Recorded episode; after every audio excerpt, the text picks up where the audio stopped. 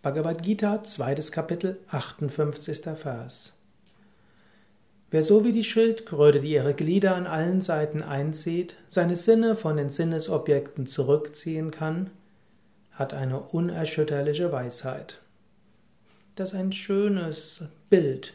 Die Schildkröte geht durch die Gegend, aber sie kann jederzeit ihre Glieder einziehen. So ähnlich, du kannst durch die Welt hindurchgehen, du kannst durch den Tag hindurchgehen, Du gehst durch alle möglichen Erfahrungen, aber wann immer du willst, kannst du dich zurückziehen in dein eigenes Selbst. Zum Beispiel auch jetzt, du musst noch nicht mal warten, bis die Zeit der Meditation ist. Du kannst vielleicht nach diesem Podcast einen Moment innehalten. Du könntest sogar dein Auto anhalten und einen Moment stehen bleiben oder aus dem Fahrrad aussteigen.